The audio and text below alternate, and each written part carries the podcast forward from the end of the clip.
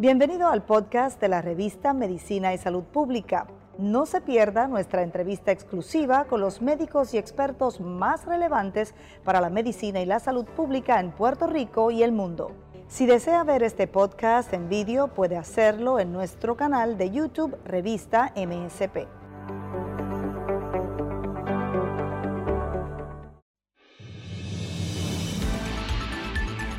Se dispara la violencia doméstica en el país, sigue siendo el tema mayor de conversación entre los puertorriqueños. Más personas acuden a las líneas de emergencia para solicitar servicio. La juez presidenta del Tribunal Supremo le pide una reunión de emergencia a la directora ejecutiva de la Junta de Supervisión Fiscal para tratar el tema. En la vacunación, el 30% de los puertorriqueños ya ha sido inoculado. Una tercera parte de los europeos también han recibido la vacunación con las dos etapas. Pero los jóvenes están resistiéndose a vacunarse en Puerto Rico y en Estados Unidos. El COVID-19 no ha atacado tan severamente como se esperaba a los pacientes de asma. Estamos celebrando el Día Mundial del Asma. En India se superan los 80 millones de contagios por el COVID-19. Hay una persona que pasó 30 días en coma tras eh, recibir el COVID y finalmente lo superó.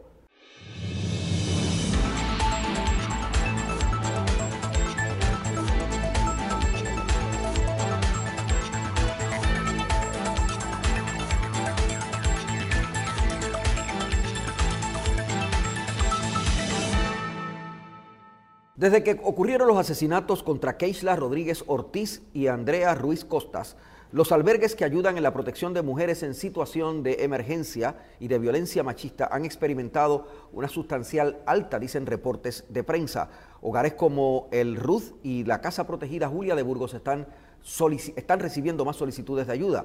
Se estima que el caso de violencia, los casos de violencia, se están envalentonando los agresores, por lo que los niveles de inseguridad entre las víctimas están muy altos. Ciertamente hay una crisis sobre la violencia machista en el país que está recibiendo la atención pública y la atención del gobierno, del gobierno no solo ejecutivo, sino también de la rama judicial.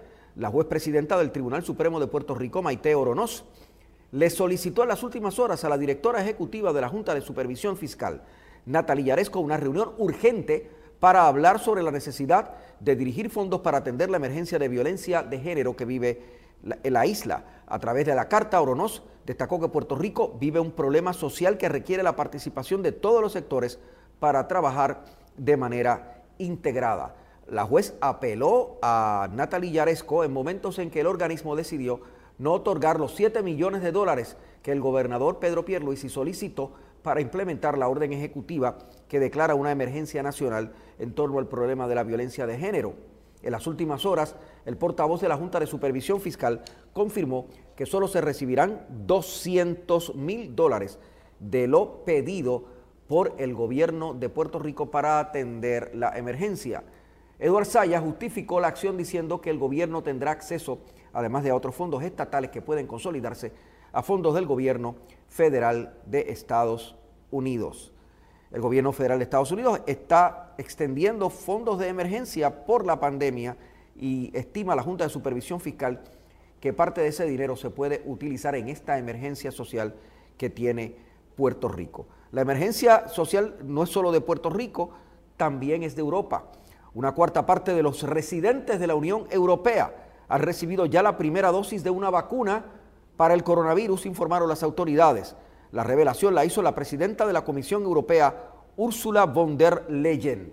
Mientras en Europa se han vacunado eh, una tercera parte de los europeos, en Puerto Rico un 30% de los boricuas se ha vacunado. ¿Por dónde va el proceso de vacunación? Nos enteramos ahora en este análisis de MSP, edición diaria.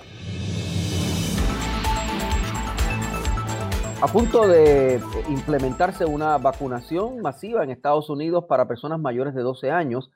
Fuentes informativas dicen que además para septiembre podría bajar esa aprobación para comenzar la vacuna desde los dos años. Está con nosotros la directora del programa de vacunación del COVID-19 en Puerto Rico, la doctora Iris Cardona. Saludos, doctora. Saludos, Pensi. Buenas tardes. Bueno, eso suena, suena bien. Son buenas noticias, ciertamente suena como que, en Estados Unidos se va, y cuando decimos Estados Unidos vamos a, incluir a Puerto Rico, se va a, comenzar muy pronto a vacunar desde los 12 años y después desde los 2 años de, edad. ¿Cómo nos pone esto? ¿Cómo pone esto a Puerto Rico? ¿En, qué situación pone esto a Puerto Rico? Que, podemos vacunar niños. Ciertamente nos estamos preparando para eso. Eh, cuando digo preparándonos, vacunar niños, vacunar adolescentes, los retos son diferentes a cuando llamamos a las personas de mayor edad. Eh, así que nos estamos preparando. ¿Cómo nos estamos preparando? Estamos, hemos establecido una red eh, de proveedores de vacunación bastante robusta con todos los equipos necesarios que garanticen la viabilidad de esta vacuna de manera que se haga más fácil a ese padre llevar a sus hijos a vacunar. Estamos repensando en este momento los mensajes para atraer a la vacunación a los más jóvenes eh, y estamos eh, um, facilitando que exista vacuna disponible en farmacias, en oficinas médicas, en centros de vacunación, en centros de salud, eh, hospitales, etcétera. ¿Están siendo más resistentes los jóvenes a vacunarse que los mayores? ¿Se están vacunando al mismo ritmo que se vacunaban los, los mayores o no? Sí, pues sí, sí, eso es correcto. No, no vemos la misma, la misma ansiedad por llegar a la vacunación. No obstante, la población de adultos mayores es el grueso de la población de Puerto Rico. Teníamos que vacunar más personas que querían vacunarse rápidamente y con un suplido de vacunas que estaba eh, limitado en unos momentos dados. Ahora tenemos vacunas en múltiples puntos de la isla eh, y el grupo poblacional, el, grupo de estos jóvenes es, comparado con los sobre 600 mil adultos mayores de 65 años. Este grupo eh, menores de 20 es 163 mil este, pacientes, así que son menos.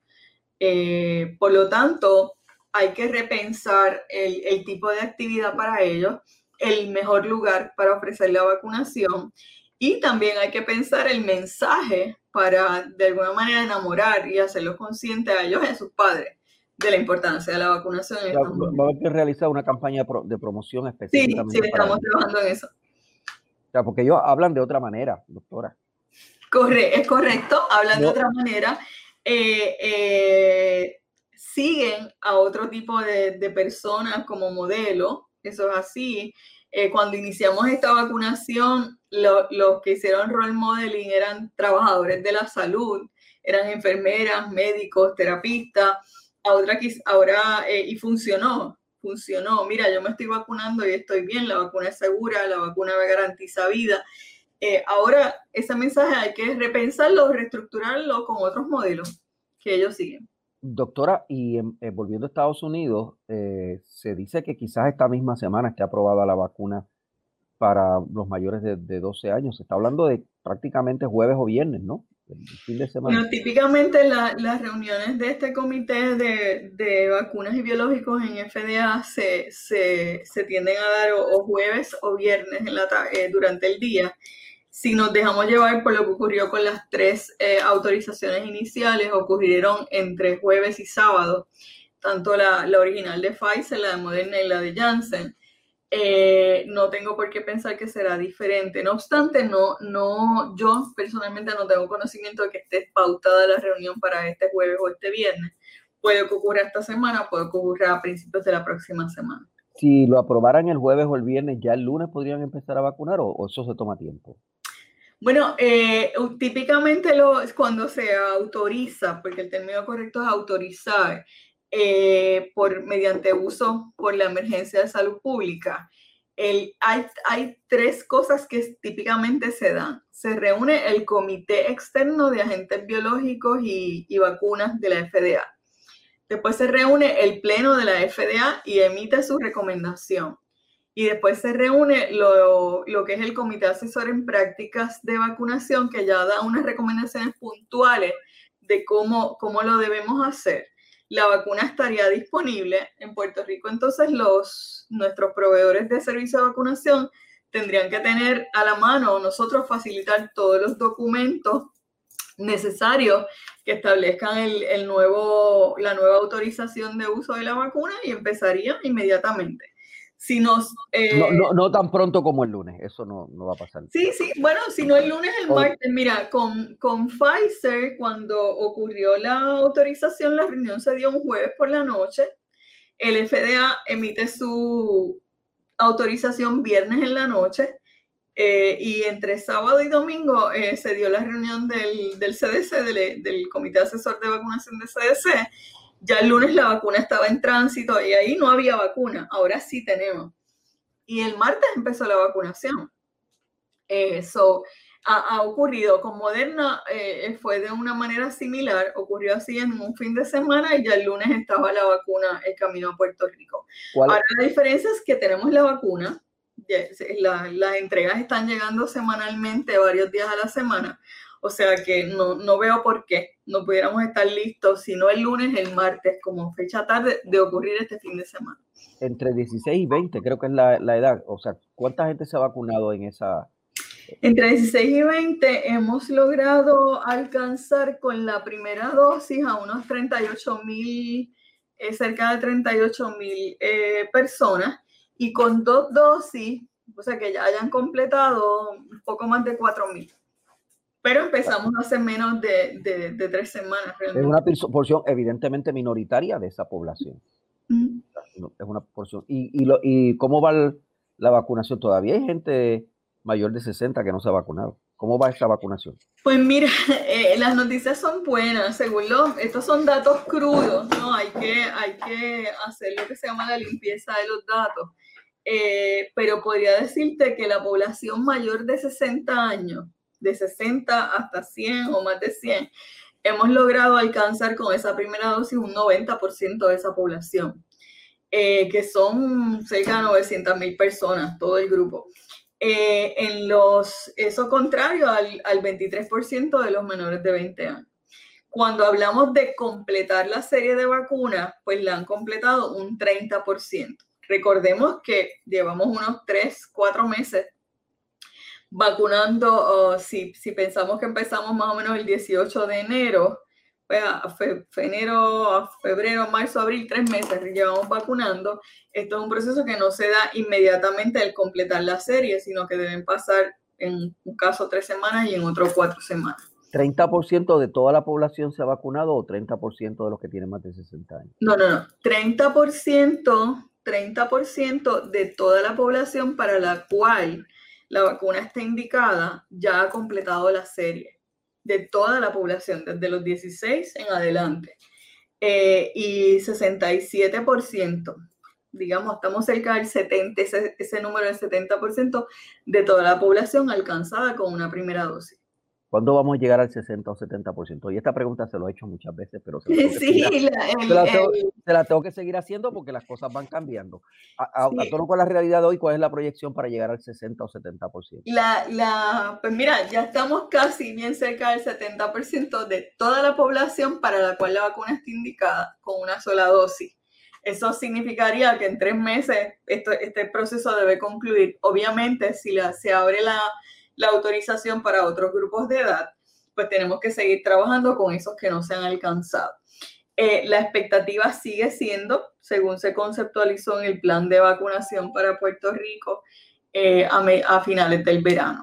Probablemente la, la, si no hay contratiempos, si no se interrumpe la producción de la vacuna, si no viene un desastre natural, que esperemos que no ocurra antes de eso, pues eh, la la fecha esperada es finales del verano, aunque si se acelera la producción, podríamos estar hablando de, una semana o unos meses antes. Eh, ¿cuántos, ¿Cuántos vacunados se han enfermado y han sido hospitalizados? ¿Usted tiene esa cifra? Sí, fíjate, esos números los estamos siguiendo. Eh, vacunados con dos, con dos dosis de la vacuna que hayan tenido que ser hospitalizados realmente es bien poquito. Eh, yo creo que son, el último número que vi fuera, eran unas dos, unas cuatro o cinco personas eh, que llegaron, o sea, que tenían su serie completa y llegaron al hospital y tuvieron que recibir tratamiento en el hospital. Si tú pones ese número, vamos a decir que fueron cinco, es, más o menos, o eran cuatro o eran cinco, ahora no recuerdo, sobre el, el, la, 800 mil personas que han recibido la serie completa de vacunas, esos .0000%, y eso es consono con lo que dicen los ensayos clínicos. La vacuna no te va a proteger al 100% de la población eh, de enfermarse, pero sí te va a evitar en el 95% de los casos una enfermedad severa. Eh, ¿Y hay, hay, algún, una, persona que ha muerto de los que se han puesto una dosis o no? Eso no ha pasado en Puerto Rico. Sí, mira, hay, hay, hay informes eh, de personas que se han contagiado, lo que quizás podríamos decir prematuramente porque reciben esa primera dosis, no les ha llegado el término de recibir la segunda, se exponen y se han enfermado. Ahí la protección de la vacuna no es absoluta, no es ese 95%. Eh, hay personas que han muerto, esto es lo que me gustaría aclararlo, hay personas que han sido vacunadas y han muerto, pero por otras causas. Todos esos casos hemos acumulado unos eh, cerca de 40 casos, yo creo que va el número, no, no lo tengo de frente, pero, pero bueno, eh, tengo una persona que se vacuna, tiene 100 años de vida eh, a la semana o a las dos semanas o al mes de haberse vacunado muere, pero muere por otras causas. Mortalidad por COVID realmente eh, yo creo que bien bajita. Y de la Johnson Johnson, ¿tenemos alguna persona que haya sido, se haya enfermado gravemente con, coagulación irregular o en Puerto Tenemos el reporte de un caso eh, que con, reúne las características y se reportó al, al sistema de vigilancia de eventos adversos una mujer menor de 50 eh, años eh, que recibió la vacuna y a los tres o cuatro días empezó con unos síntomas que luego de ser hospitalizada y evaluar el caso, pues eh, reunía las características que se describen. Un fenómeno de, trombosis de las venas en el, cerebro o en la cabeza, con una disminución significativa de plaquetas, que afortunadamente eso ocurrió en los días donde se hizo el anuncio. La persona buscó ayuda, fue identificada con prontitud, se trató de un centro hospitalario con prontitud y con las guías que fueron establecidas en, esos días de la segunda semana de abril, eh, donde se, se, hizo el, el llamado ¿no? de que esto podía pasar. O sea, se recuperó. Un solo caso, un solo caso y tenemos sobre cerca de 70 mil dosis de Janssen administradas. Y se recuperó la persona. Sí, entiendo que sí. Eh, de hecho, eh, cuando eh, nos hicieron el, el, reporte, llamamos a los médicos a ver cómo estaba, cómo estaba neurológicamente, cuál era la gravedad y afortunadamente pues, estaba bien hay un, brote de, coronavirus en el Hospital Psiquiátrico de Ponce. ¿Qué es lo indicado allí? ¿Vacunar a toda, a toda esa gente? Son 19 pacientes. Bueno, en este caso, los pacientes identificados, creo que 17 de ellos cualificaban por edad para recibir una intervención más rápida, evitando enfermedad severa, que es el tratamiento de anticuerpo monoclonal y se hicieron los arreglos y los referidos para que en efecto, eh, eh, si los pacientes o sus familiares consentían, recibieran el tratamiento. Eso es como medida aguda, porque también es una modalidad de tratamiento que existe, que está disponible, que la, tenemos disponible para los pacientes con riesgo de enfermedad severa, cuyo efecto es inmediato. La vacunación necesita dos semanas y, y luego esperar la segunda dosis y dos semanas más. Así que el, paso que se tomó fue eh, a garantizar o facilitar el tratamiento de anticuerpos monoclonales en etapa temprana de la identificación. Obviamente los contactos pueden ser vacunados eh, y, completar la, investigación epidemiológica, pero ese, ese, caso se trabajó. ¿Y el resto de los que no dieron positivo pueden ser vacunados? Pueden ser vacunados, sí. ¿Y deben ser vacunados, doctor? Deben ser vacunados. Es, el mismo, pues eso es, una, es un ambiente cerrado, si están hospitalizados, es lo que se llama un entorno eh, congregado, un modo de vida congregado, igualito a los albergues, a los centros de tratamiento prolongado o a las instituciones este, penales. Se maneja de la, de la misma forma. Gracias, doctora. Gracias por estar con nosotros. A ustedes por la oportunidad. Buen día. Cardona es la directora del programa de vacunación del Departamento de Salud de Puerto Rico para MSP Edición Diaria. Mientras se ha desarrollado esta pandemia, los asmáticos han sido uno de los puntos de mayor interés y de más preocupación por parte de los médicos, de los especialistas y de la sociedad en general. ¿Cómo van los casos de asma en Puerto Rico y qué relación tienen con otras enfermedades? Aquí está este análisis de MSP Edición Diaria. Hemos celebrado este martes el Día Mundial del Asma, una condición que tienen muchos puertorriqueños, pero que se, se parece a otras y hay que diferenciar qué es asma y qué no es asma. Además, hemos estado muy pendientes al desarrollo del asma precisamente por el COVID-19. Está con nosotros el doctor Luis Nieves Garrastegui, expresidente de la Asociación de Neumología de Puerto Rico. Saludos, doctor. Saludos, Penchi. Saludos a todos los, los oyentes. Óigame, doctor, eh, tenemos mucha asma en Puerto Rico. Todavía tenemos una incidencia voluminosa de esa condición. Sí, el, asma en Puerto Rico es una de las enfermedades más, eh, más eh, arraigadas a nuestro, a nuestro diario vivir. Tú puedes estar seguro que cualquier familia por ahí te dice, ah, mi nena asmática, o yo fui asmático, o, mi hijo es asmático, o, falté trabajo porque me dio un ataque de asma. Esas son cosas bien comunes en Puerto Rico.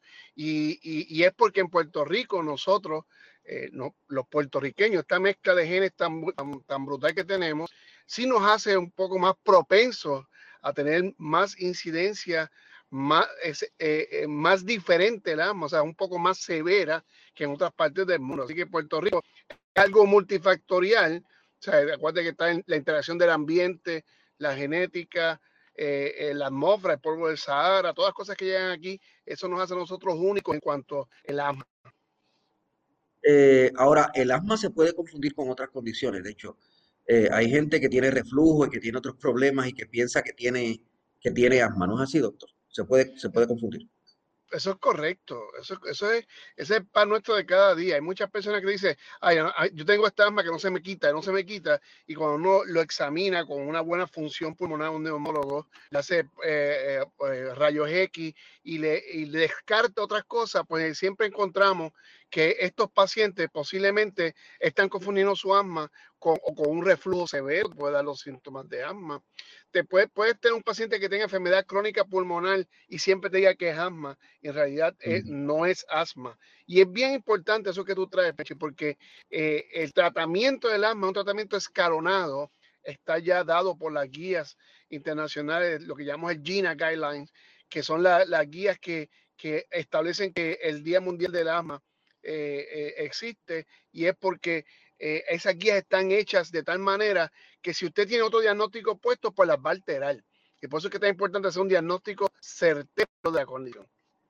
¿qué, ¿qué, enfermedades crónicas del, del, pulmón se pueden, se pueden confundir con el asma, doctor?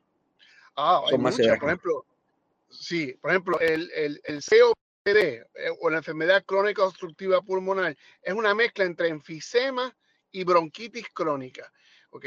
Eso se confunde un montón con asma y tú ves a las personas eh, que, que, llevan, que tuvieron muchos años fumando y te dicen yo soy asmático y cuando tú los revisas y vas más profundo, en realidad son pacientes con enfermedad crónica pulmonar. Hay otras condiciones como la bronquiectasia.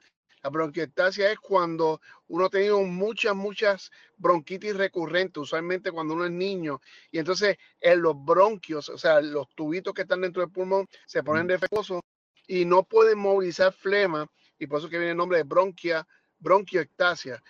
Hay otras condiciones, como muy bien dijiste, de reflujo severo, te da tos, y hay veces que cuando tú tienes un, un este, mucho ácido subiendo y tener un, lo que dice la gente por ahí bien común, me subió un buche eh, durante la noche, puede tener hasta broncoespasmo como si fuera de asma.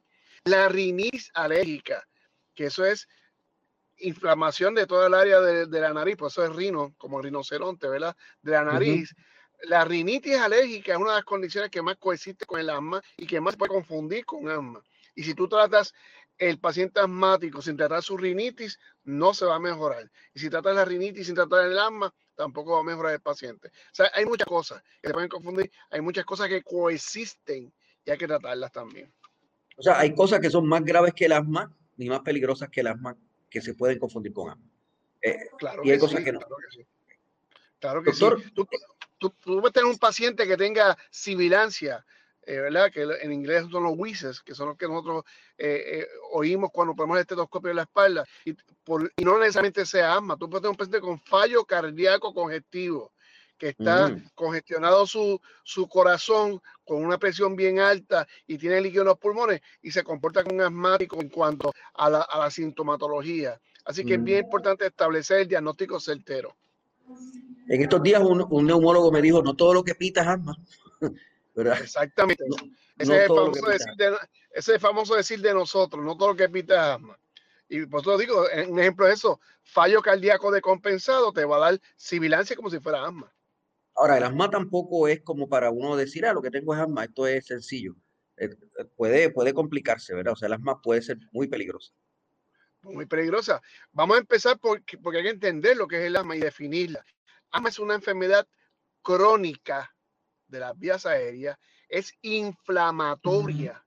O sea, que hay inflamación en las vías aéreas y es reversible. O sea, que uno puede manejar esa inflamación, ese broncoespasmo que ocurre y hacer que el paciente respire mejor luego y se le quite la sibilancia. Contrario a otras condiciones, por ejemplo, la enfisema, el COPD, hay inflamación y hay destrucción también. En la bronquiectasia hay también destrucción y hay daño de las vías aéreas. O sea que el asma es inflamación, pero es bien importante ese componente de reversibilidad. Por eso es que las personas que tienen asma, cuando pequeños dicen, ah, yo tenía asma cuando chiquito y fui a este médico a los 2 o 13 años y me dio un jarabe de, de X cosas, de lagartijo con araña y culebra, y se me curó todo. Y ahora a los 40 años estoy buscando ese médico y ese tipo pues se murió, se mudó y no parece jarabe. En realidad el asma es crónica, él tenía el asma en ese momento, se le iba a ir o se iba a controlar cuando llegara a la adultez, pero cuando pasa de los 40 tiende a regresar. O sea, eso que la definimos como una enfermedad crónica. ¿Y es una enfermedad curable, doctor? O sea, puede desaparecer para siempre. Eh, ahí nosotros llevamos unos honeymoon periods, que son gente que, como te estaba mencionando, tuvieron mucha asma, se tratan adecuadamente y ese paciente llegamos a, a, destetarle el tratamiento con, a medida que pasa el tiempo y, y le quitamos el tratamiento pero no, no significa que se le curó el asma, sino que aprendió a manejar su asma, a manejar las cosas que se les exacerban, los triggers, a modificar su ambiente y a utilizar las cosas de prevención para que no den los ataques. El asma no es una enfermedad que es totalmente curable. El asma sí se puede controlar totalmente, Benchi, que esa es la palabra que más nos importa a nosotros y que la, la, la guía Gina hace énfasis, es control. Eh, doctor, y, hemos tenido muchas complicaciones con pacientes asmáticos y el COVID-19, porque esa era una gran preocupación. Yo recuerdo cuando empezó esta pandemia hace más de un año, la gente decía, ¿qué va a pasar con nuestros asmáticos? ¿Verdad? Eh, ¿qué, cuál ha sido la experiencia? Bueno, la experiencia, mira, dos cosas. Desde que empezó esto de diciembre de, del 2019, eh, se ha destilado tanta ciencia todo ha cambiado. Una de las cosas que, que, hablamos era que no le podemos dar tratamiento convencional a los pacientes con asma porque le empeoraba la condición y, o lo hacía más propenso a desarrollar el COVID. Y ahora todo eso ha cambiado. Y ya entendemos bien el virus y entendemos más la condición y sabemos que el paciente con asma que está en tratamiento adecuado, no le alteramos el tratamiento para nada. Le seguimos tratamiento como es. Si tiene que usar broncodilatadores se hacen en un spacer, si tienen que usar los antiinflamatorios, los seguimos utilizando. Y de hecho, Penchi, va a decirte más, uno de los antiinflamatorios que usamos, que son los corticosteroides inhalados, o sea, en bombita o en disco o, en, el modo que sea, esos corticosteroides sabemos de uno de ellos que se ha asociado con mejoría o prevención para los pacientes que tienen COVID. O sea que hasta cierto punto, hasta el tratamiento de asma te puede ayudar adecuadamente a prevenir que te pueda dar la condición, si se usa adecuadamente y bajo supervisión. Pero, en Puerto Rico, particularmente los asmáticos, eh, eh, en la lista de las eh, condiciones que están más asociadas con el COVID, el asmático no está arriba. El asmático está bien, bien, bien abajo. Y es porque en Puerto Rico gracias a Dios, el asmático busca ayuda temprana, está en tratamiento y, hay todos los medicamentos y todo el armamento para tratar los asmáticos. Así que en realidad, dentro de las condiciones que están asociadas al COVID, el asmático no está en el tope, como lo que son los obesos, los pacientes cardiovasculares, fallo cardíaco, renales. Eh, e, esos pacientes están más arriba que el asma, los asmáticos están un poco más abajo. No hemos tenido eh, mucha muerte relacionada con el asma y el COVID, o sea, no, no nos ha pasado mucho. No hemos tenido esta, este, e, e, esta alarma que digamos, mira, se están muriendo todos los pacientes que tienen asma. No, eso no, ha pasado en gracias a Dios. Tuvimos el repunte eh, que esperábamos después de Semana Santa. Eh, alguna gente piensa que, que no, que, que, esperaban un repunte más, más amplio, una cosa más severa. ¿En qué situación estamos?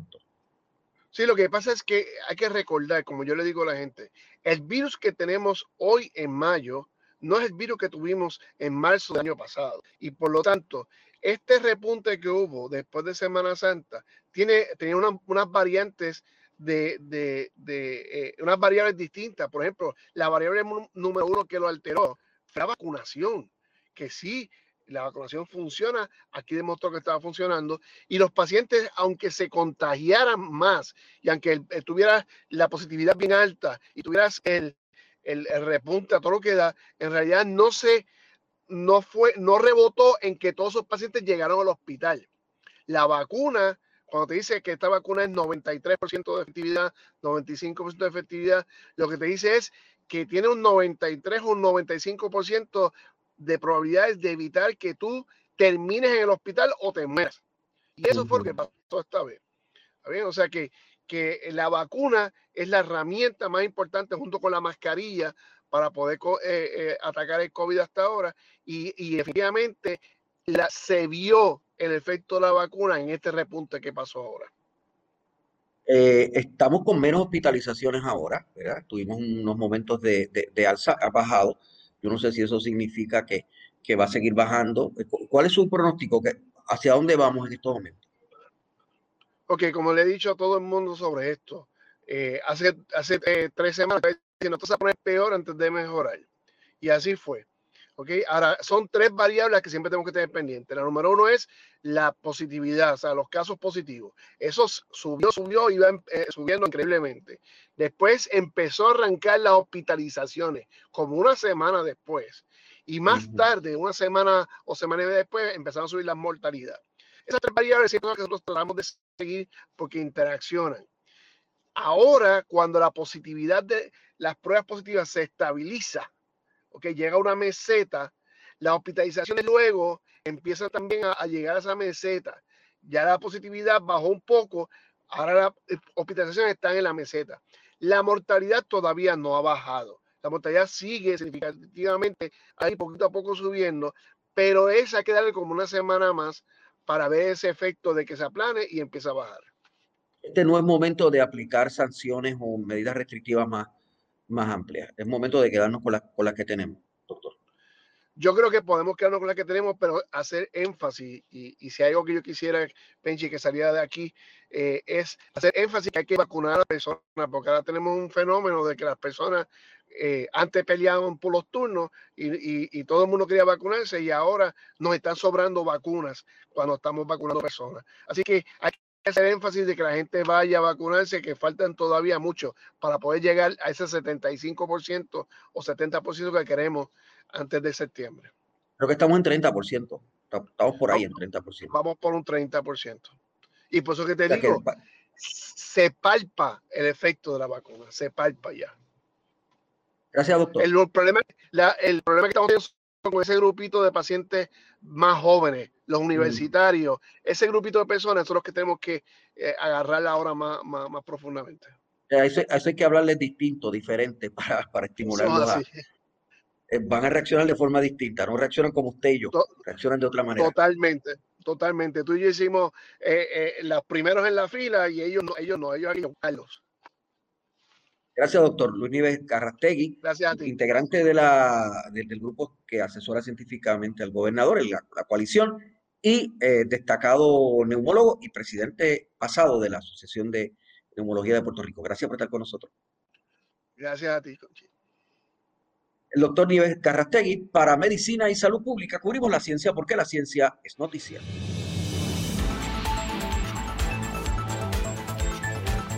En Puerto Rico parecería, como nos dice el doctor Nieves Carrastegui, que estamos saliendo de la crisis, pero hay países como India donde ya superan los 80 millones de contagiados por el COVID-19, según este reporte de la agencia de prensa AFP.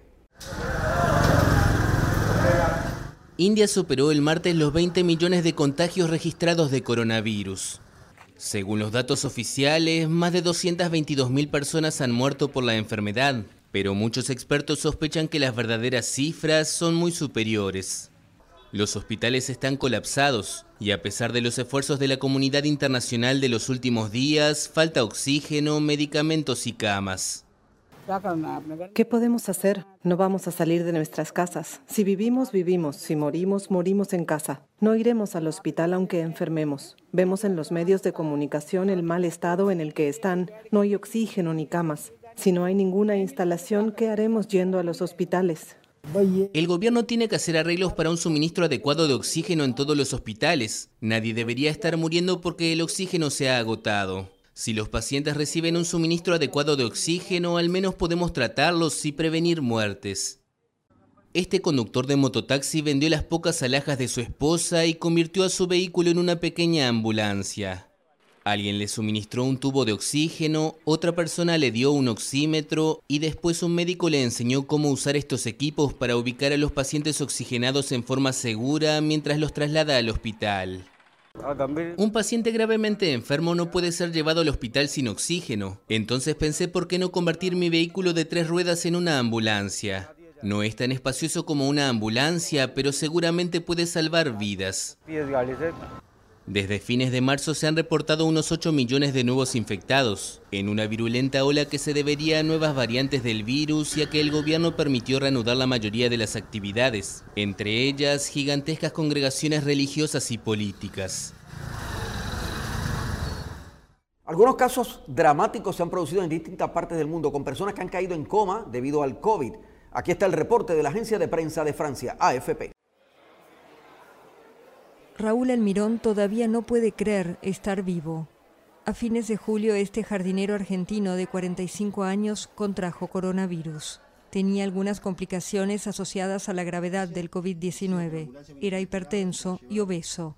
Y pocos días después, lo internaban en el Hospital de Alta Complejidad del Cruce Néstor Kirchner. Allí pasó 170 días en terapia intensiva. Vi poner gente, cuerpo, ¿no? Las bolsas.